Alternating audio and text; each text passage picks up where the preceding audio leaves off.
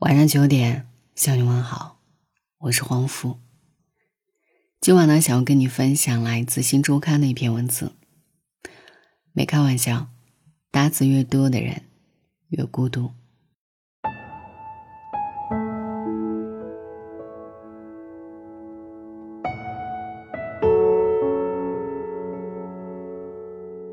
主动选择搭子的年轻人，表面开放，实则呢，大多都开启了自我防御机制。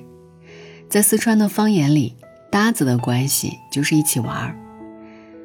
周小鹏说不清网络上热议的搭子到底和四川方言文化之间有什么关联，但从时间线来讲，四川人口中的麻将搭子一定早于当下被不断拓展的新型搭子关系。四川人打麻将凑搭子。是在熟人关系里找，而现在的年轻人是通过爱好和需求，在互联网里找陌生的搭子。周小鹏认为这两者本质上还是有区别的，背后呈现的心理需求也不太相同。有人认为年轻人呢正在通过各种搭子的方式顺便相亲，也有人认为搭子是亲密关系的平替，也有人认为说。搭子正在摧毁年轻人对婚姻的需求，而周小鹏认为呢，搭子没有褒贬之分，但是主动选择搭子的人，他们的心理动机决定了这一段短暂关系的意义。为什么年轻人越来越喜欢搭子而非朋友？搭子背后的心理动机到底是什么？搭子陪伴的背后又隐藏着什么样的心理需求？搭子并不是一种新型的社交关系。四川人呢爱打麻将，搭子凑搭子是每一次组局打麻将的时候呢经常讲的一个词语。而在我看来，搭子并不是一种新型社交关系。无论是从地域文化还是从行为心理学的角度来讲，搭子都是一起玩的意思，是日常生活中的一种简单的交往方式。二零零六年。我还在婚恋网做咨询，见过很多搭子局，主办方还组织过六人行的活动，六位年轻人根据自己的兴趣爱好组局，可以选择一起看电影、吃饭、爬山、打球等。其实呢，就是一种临时短暂的组局方式。四川人打麻将常说的凑搭子，是在熟人关系里找玩伴，而现在的年轻人是通过爱好和需求，在互联网里找陌生的搭子。过去搭子还没有被互联网定义的时候，范围更为宽泛。被定义后的搭子似乎变成了主打一个细分领域的精神陪伴，利用每个人的缺失与需求，相互寻找满足。海德格尔说：“一切事物与生物都永恒地处在一种关系状态中，而这种关系赋予了我们意义。搭子不属于牢固关系，他们本是陌生人。”只因为相同的爱好和想法临时组局而已。但是年轻人为什么更喜欢这种搭子关系？我觉得当下的年轻人看起来很开放，在互联网交友、聊天、分享，看似什么都能聊，但实际上他们的自我防御更严重，也更擅长保护自己，不随便敞开心扉。而搭子关系恰恰符合他们对于人际关系的需求。浅层交往不必交心，有界限，可以随时拒绝回答一切不想说的内容。当然，也因为这种浅层交往的关系，他们更容易放下戒心，打开自己内心幽闭的暗格，将搭子视作树洞。对成年人而言，面对短期的没有利益关系的不熟悉的人，他们更愿意讲出自己的心里话。搭子的范畴广泛。除了一起喝酒、吃饭、喝奶茶、健身、学习等，也包括网络陪聊、陪玩游戏等虚拟陪伴。沉迷搭子关系可能会束缚自身的成长，在人际交往的过程当中，人对于不同的关系会有不同的需求。一般而言，人对于越亲近的关系需求越高，比如在恋爱的亲密关系中，人有性。情感表达、关注度、共同成长等多方面的需求，但搭子只要满足单一需求即可。它属于人际关系中最疏远的一种。当一部分年轻人长时间沉迷于搭子关系，可能会对生活产生一种隐形伤害。我们每一个人都有攀比和比较的心理，常常会放大搭子关系中的局部满足，长期沉迷于搭子关系之中。年轻人会不愿意进入亲密关系，或者不想谈恋爱。搭子关系只需满足欲望，尝试快速组合、快速分离。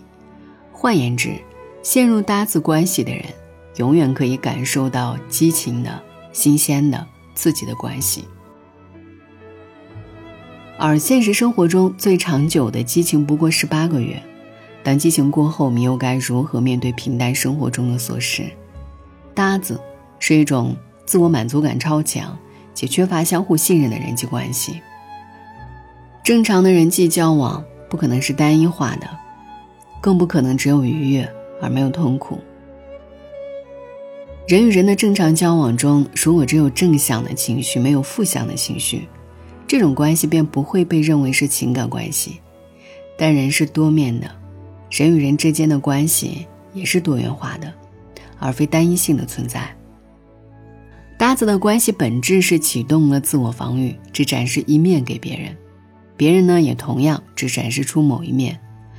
我所担心的是，一部分年轻人如果过度的自我防御，会造成自我封闭，不愿意展示自我，不愿意面对生活中的问题，害怕人际交往。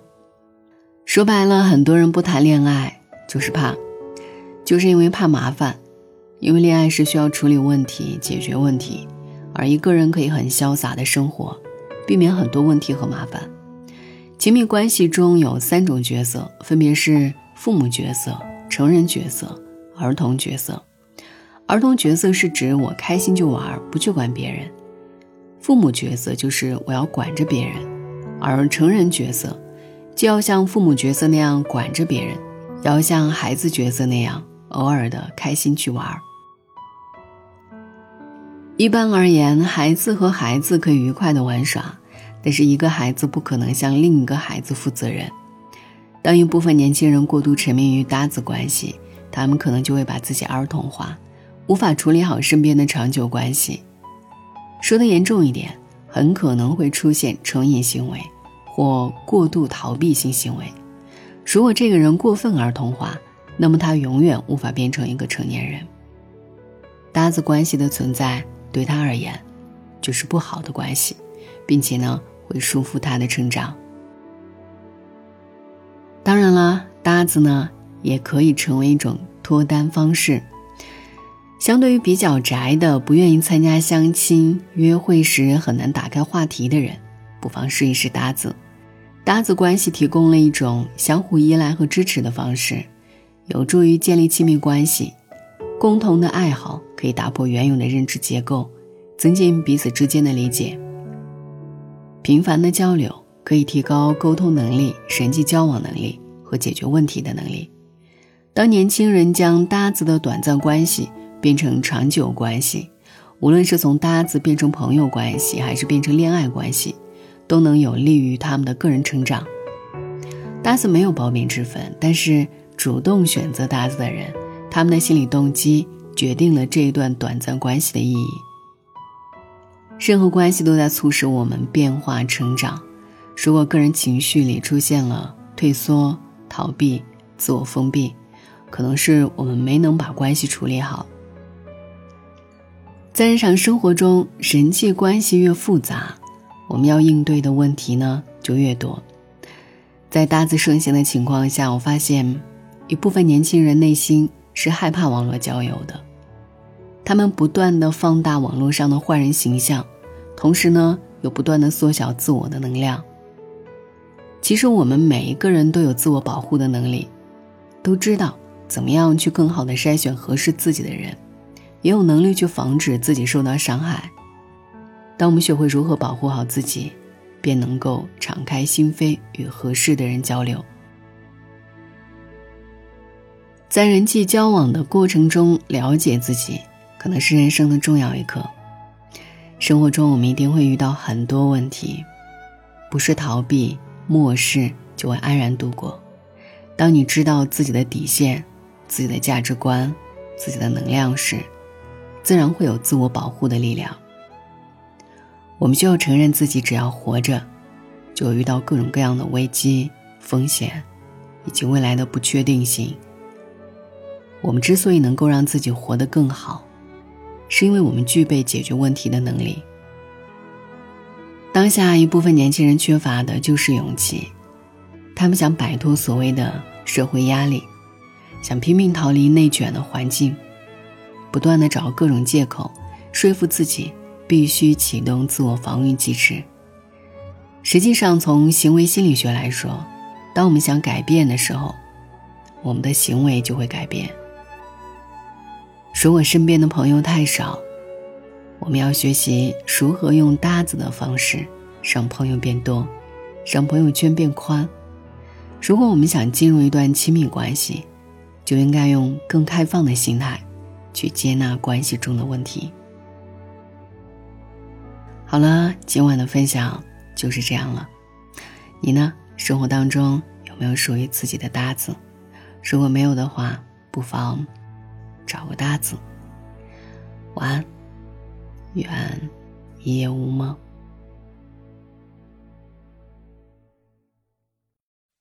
We were in the sun, we were laughing. The last light was ours. We were in the fields of our minds then. We were just dreaming sleep on stars.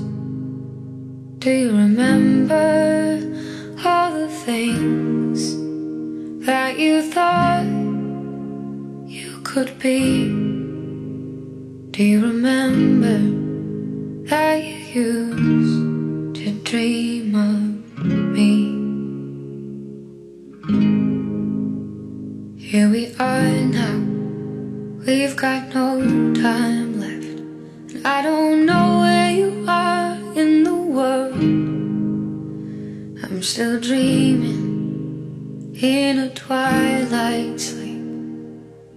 I am still your girl.